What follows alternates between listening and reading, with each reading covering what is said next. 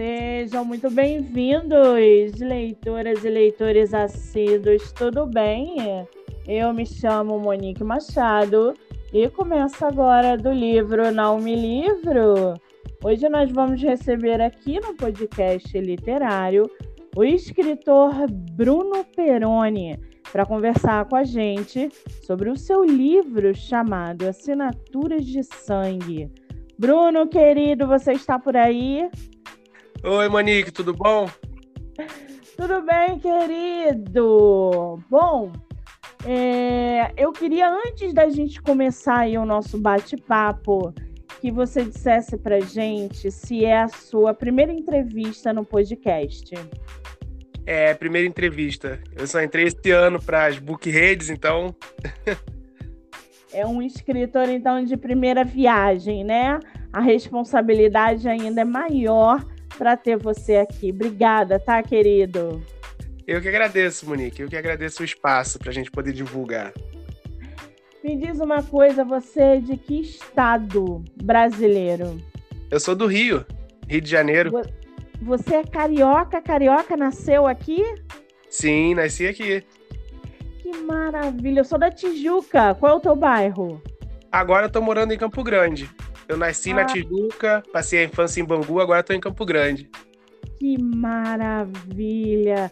Você sabe que eu tenho muitos autores e autoras daqui do Rio de Janeiro que cobram constantemente um encontrão de autores. Se a gente fizer esse ano, você está mais do que convidado, tá? Ah, obrigado.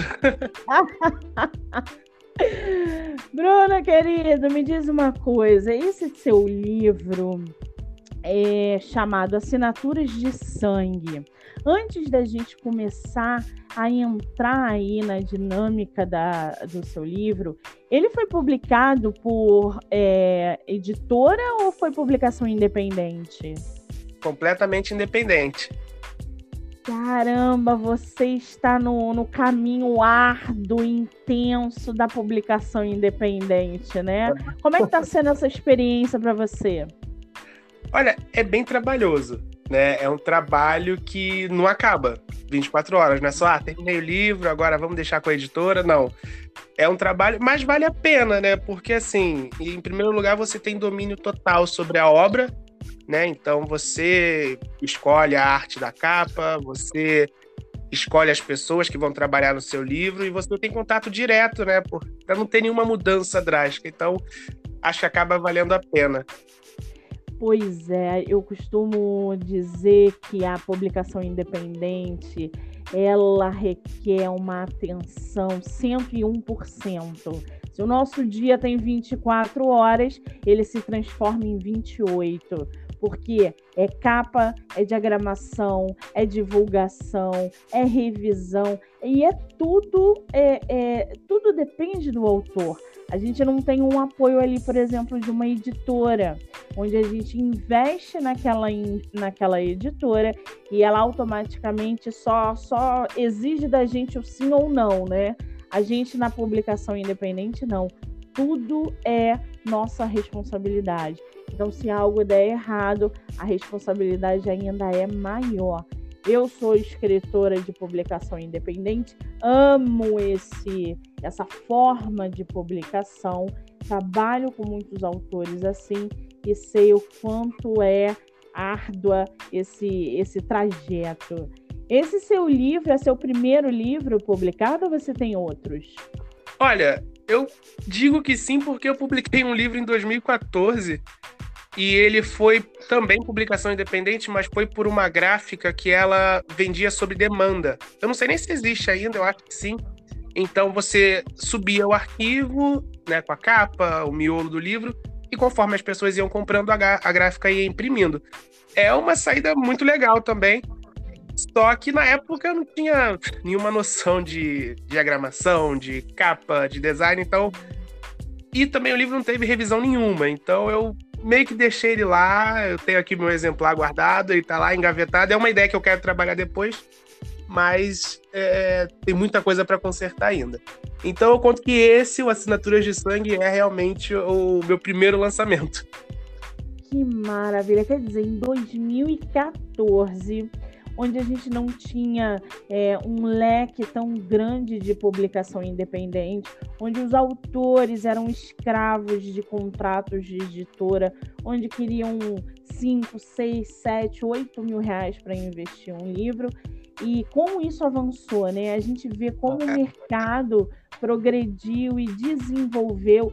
Hoje a gente tem plataformas como a Wiclap, a Amazon, onde é, escritores independentes conseguem fazer esse tipo de publicação, mas evidentemente eles exigem uma diagramação bem feita, senão não entra.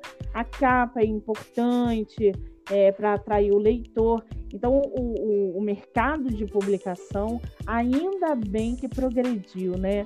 Hoje todo mundo que escreve tem essa possibilidade de poder aí publicar o livro.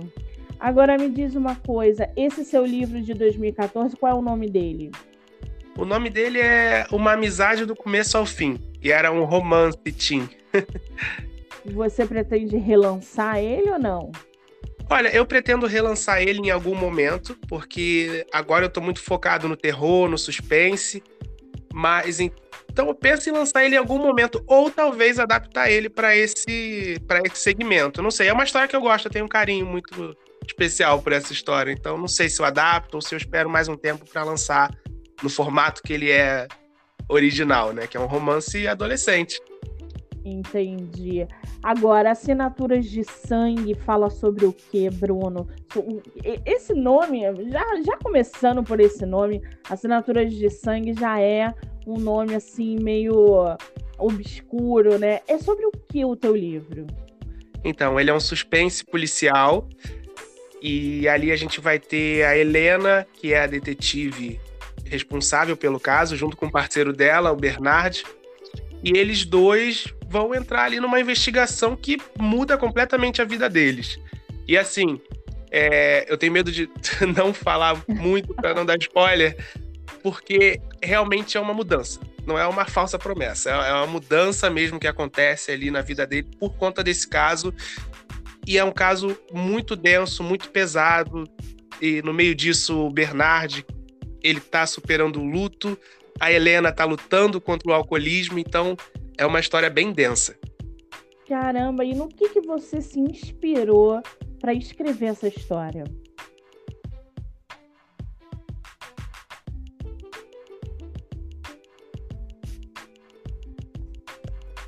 Nick?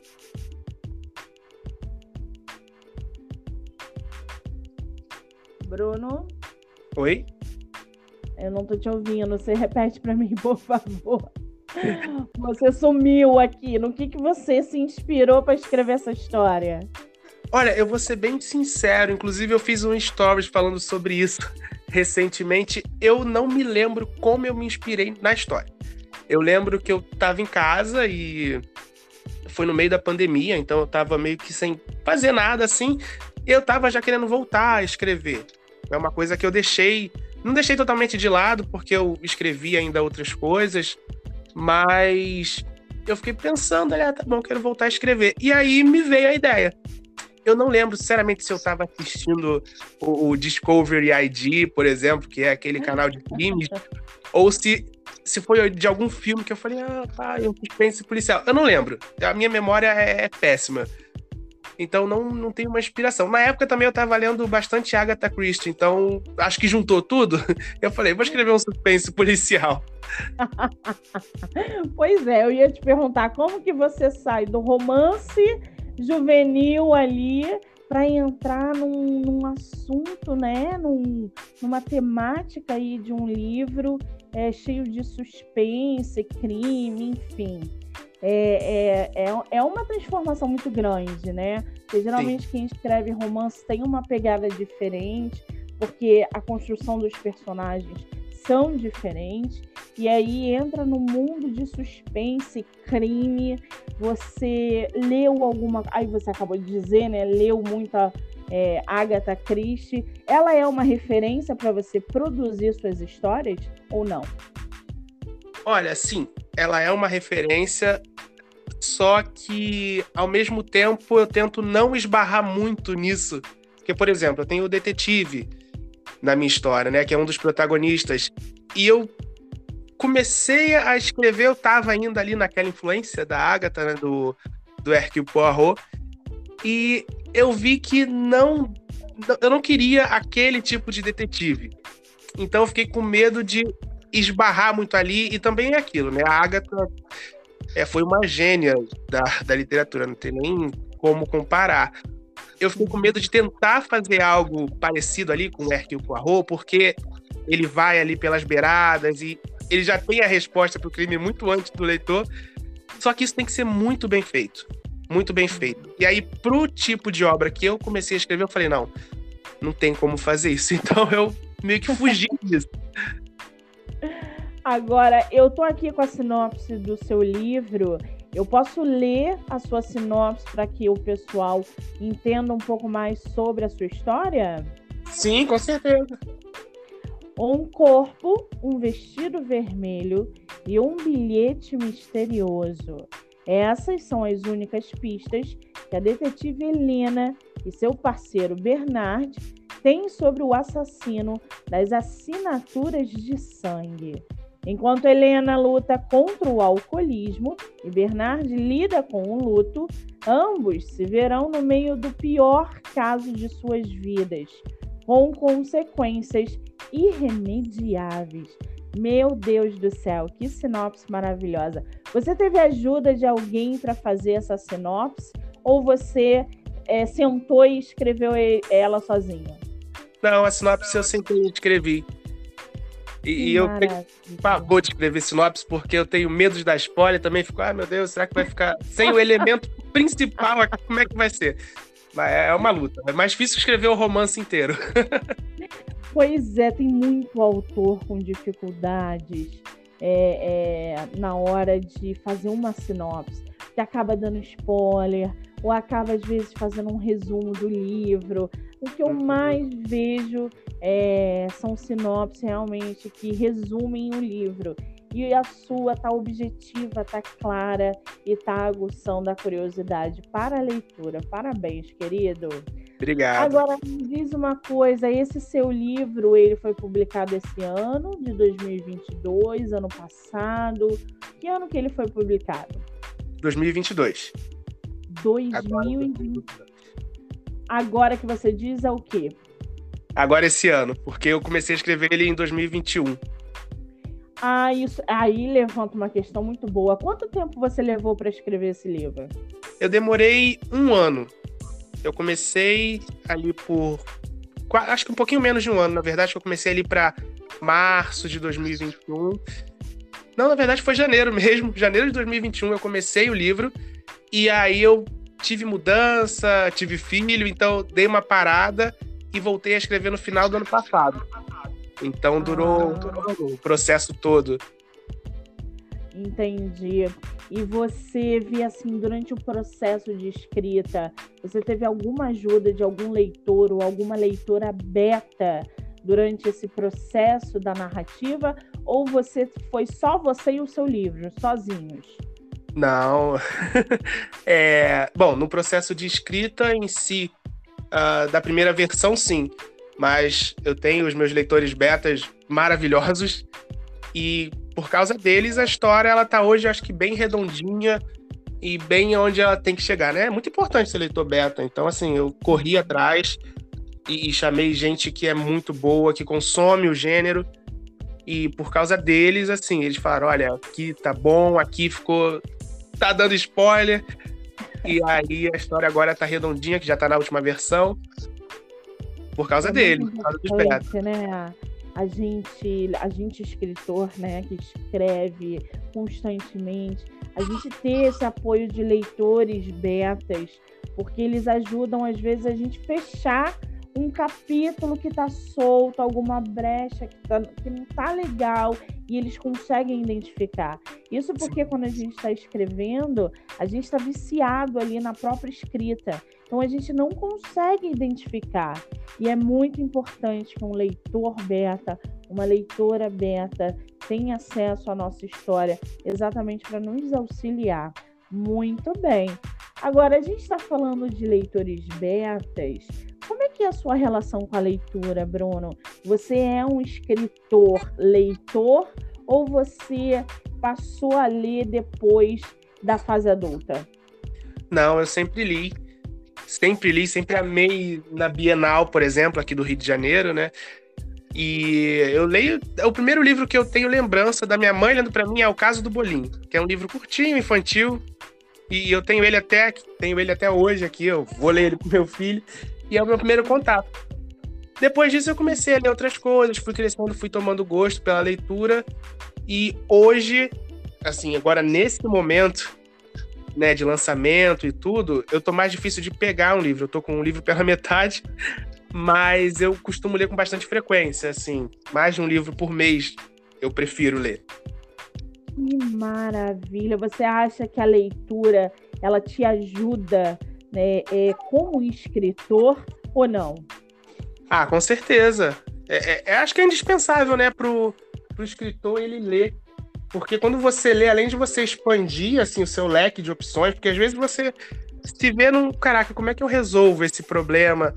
Como é que eu chego aqui? Ou então como é que eu construo? Uh, no caso do suspense, principalmente, é muito importante, porque construir suspense é difícil. E se você não lê como um outro autor de suspense montou uma cena tensa até chegar numa revelação, é difícil, né? Então Sim. eu acho muito importante e eu leio muito, principalmente do gênero. Opa, tem um neném aí. Tem alguém acordando aqui. Me diz uma coisa, qual foi a parte mais fácil e mais difícil para você construir é, a narrativa do seu livro? Olha, a mais fácil foi o nome dos personagens, porque isso vem para mim. Alguns eu tive que pesquisar, mas os nomes dos personagens é mais fácil. E o tema, eu já tinha muito clara a ideia do que eu queria para minha história. Então, assim, eu já comecei que eu acho que é muito importante, né? Começar pelo menos com o objetivo claro do livro. Então, é, eu tinha o objetivo e tinha os nomes dos personagens. Essa foi a mais fácil. A mais difícil foi depois estruturar isso. Porque na primeira versão ficaram muitas pontas soltas, eu quebrei a cabeça e eu não faço planejamento.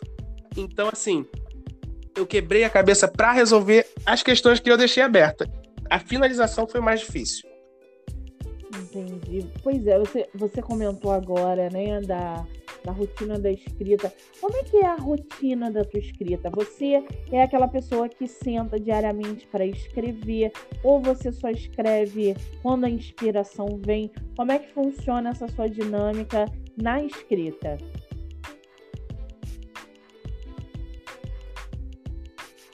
Bruno?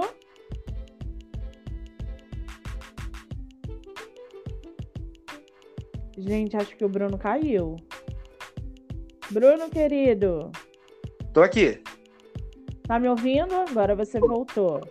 Ouço, ouço. Me diz uma coisa, como é que é a tua dinâmica com a escrita? Você é aquele escritor que senta e escreve todo dia ou só quando a inspiração vem? Então, eu acho que uma coisa que a gente tem quando a gente começa a escrever é achar que a gente só tem que escrever quando tem inspiração, né? E isso é um erro, na verdade, né? Porque a escrita é um trabalho e a gente precisa fomentar aquilo ali todo dia. Então eu comecei a escrever todo dia, mesmo um dia muito cheio, que eu tivesse muito cansado, eu sentava em frente ao computador, escrevia nem que fosse 30 palavras. Mas mesmo que eu apagasse no dia seguinte que acontece muito, né? Quando a gente tá com sono, a gente escreve e quando a gente vai ler, a gente fala, meu Deus do céu, o que eu escrevi aqui. então, Ai, mesmo assim, eu. Fala, pode falar, desculpa. Não, é, mesmo assim eu, eu ia escrever. Mesmo com esse. essa coisa, não, tô cansado, mas vamos lá. Você sabe que é, conforme a gente coloca a escrita né, na nossa, no nosso dia a dia, ela se torna um hábito. E vamos supor, você publicou um livro ano passado. Quando você vai ler o teu livro, reler o teu livro esse ano, a tua escrita já amadureceu. E aí você fala assim: "Meu Deus, acho que isso aqui poderia modificar. Acho que isso aqui está muito ruim. Isso se chama amadurecimento na escrita. É por isso que os autores constantemente fazem aí edições novas. Às vezes eles acrescentam capítulos, às vezes eles mudam o nome de personagens. isso isso tá dentro mesmo do, do nosso próprio amadurecimento. A gente consome muito livro, a gente acaba escrevendo mais coisas. Então a nossa história de um ano, dois anos atrás, ela com certeza é, vai te chamar a atenção por coisas que você fala assim, meu Deus, como que eu produzi um negócio desse? Então, quando você relê o seu livro daqui a um ano, você vai querer mexer na sua história, eu tenho certeza. Verdade. né? Agora é. me diz uma coisa: é, você já foi apresentado ao bloqueio criativo ou não? Ah, o tempo todo. e, e eu vou ser meio sincero, é por escolha, porque existe o planejamento, né, de livros que salvam muito a, a vida de um escritor. Só que eu gosto de escrever e deixando a história levar. Claro que eu tenho sempre um norte para seguir, mas eu gosto de deixar a história com vida própria e depois eu acerto. O que passou demais, eu acerto na revisão, o que tá de menos, eu acerto na revisão. E com esse método de trabalho, você tem o bloqueio criativo com frequência, né? Uh, mas eu gosto. E, e aí eu não falo mentindo de forma alguma. Eu gosto do bloqueio criativo porque eu gosto de superar ele. Eu gosto de quebrar a cabeça, pensar, porque quando eu tenho bloqueio criativo, eu vou fazer outras coisas.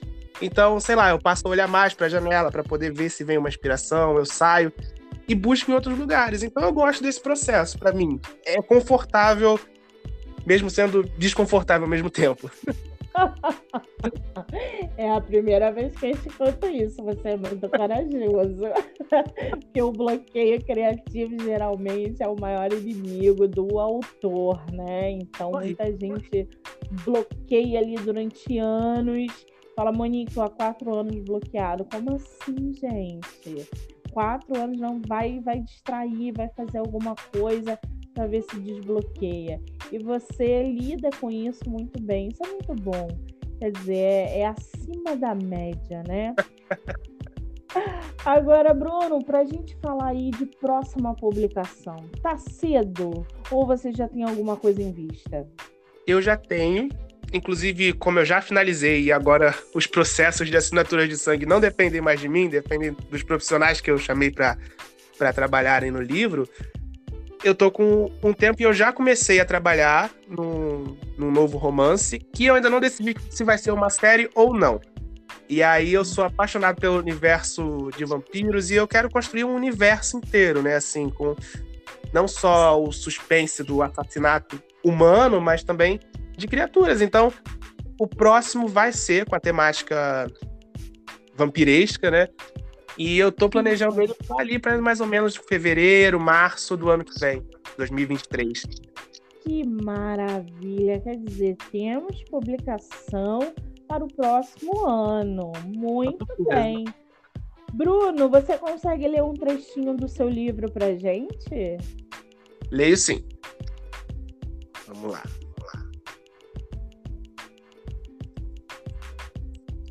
Kyla tentou gritar, mas não conseguiu. Sua voz desapareceu.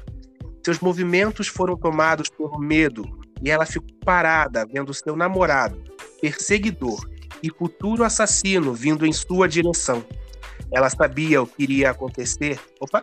Ela sabia que o que iria acontecer não era bom, mas podia ser só uma brincadeira, não? Porém, para o seu azar, não era.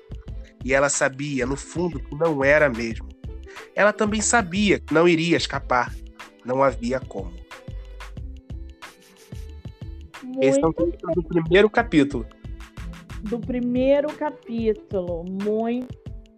Você, como um autor publicado, qual é o conselho que você dá para os escritores que estão chegando no mercado?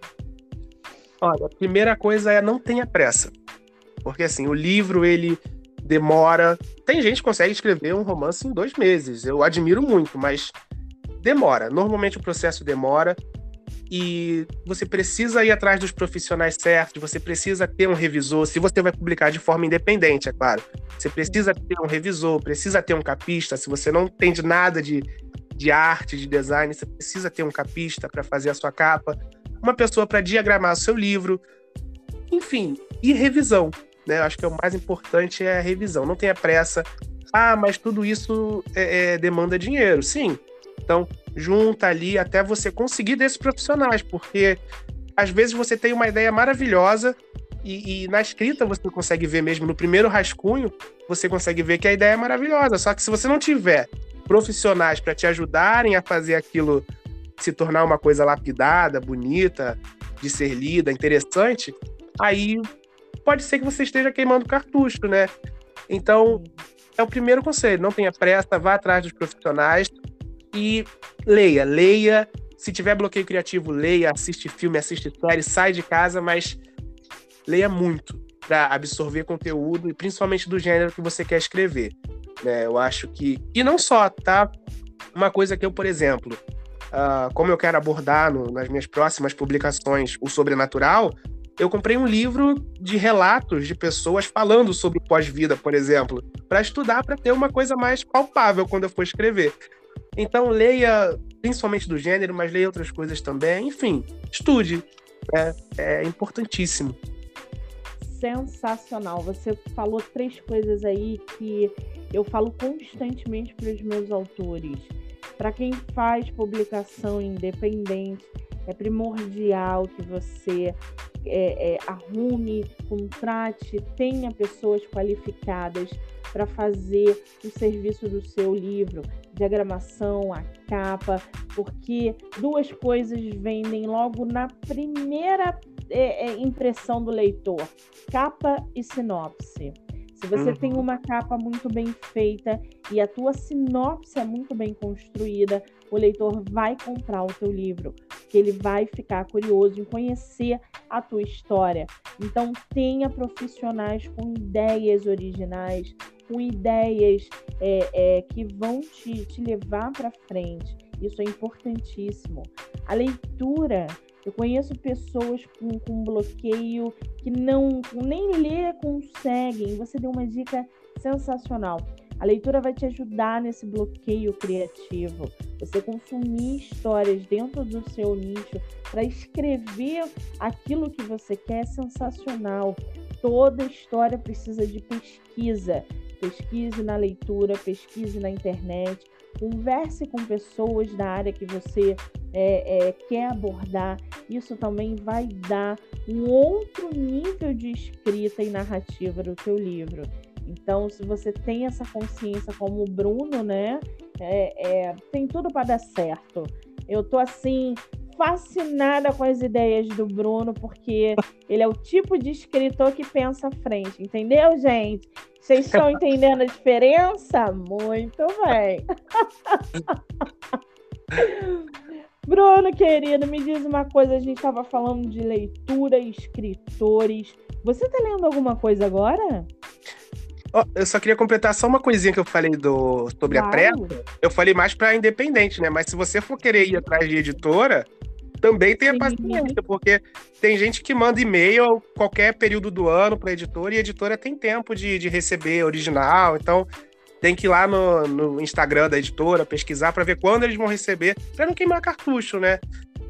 E agora sobre a sua. Qual foi a pergunta mesmo? Se você tá lendo alguma coisa. Ah, sim, falei que minha memória é ótima. Eu tô lendo agora o Crisálida, da Andressa Tabazinski. É, eu acho que a pronúncia é assim do nome dela. Desculpa se estiver errado.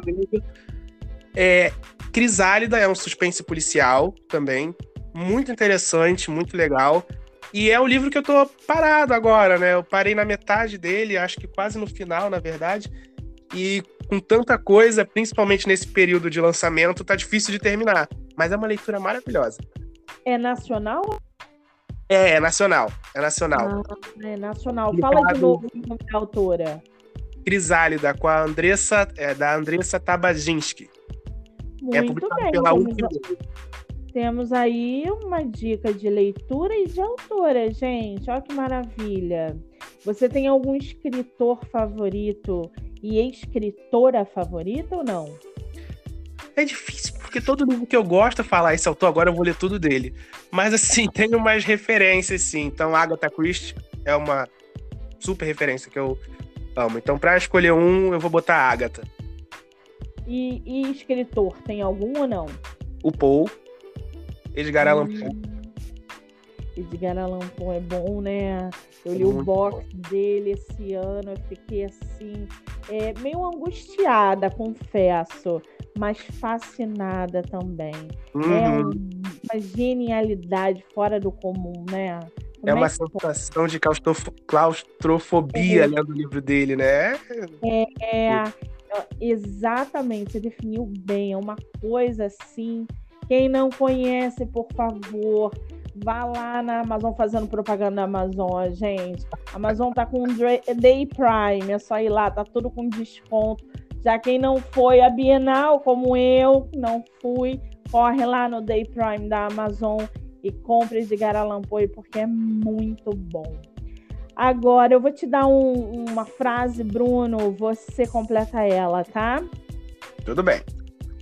Eu amo ser escritor porque porque eu tenho liberdade.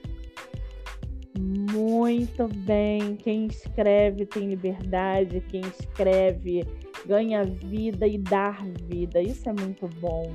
Vamos fazer uma rapidinha literária? Tranquilo. São Vamos sete lá. perguntas. Você não pensa, você só responde, tá? Ok. Livro único ou série? Livro único. Ler de dia ou à noite? De noite. Com spoiler ou sem spoiler?